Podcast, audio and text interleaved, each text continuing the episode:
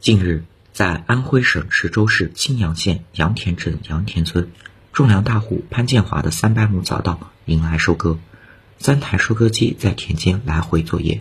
安徽省池州市青阳县杨田镇杨田村种粮大户潘建华，由于今年天气好，早稻亩产量达到了九百斤以上，比去年增产了，收购价也比去年高了。当前青阳县七点六万亩早稻陆续成熟收获。早稻收完后，当地将抢抓农时，准备播种晚稻。记者从安徽省农业农村厅了解到，今年安徽早稻种植面积达两百五十七万亩，较去年略增，预计单产增加，迎来丰收。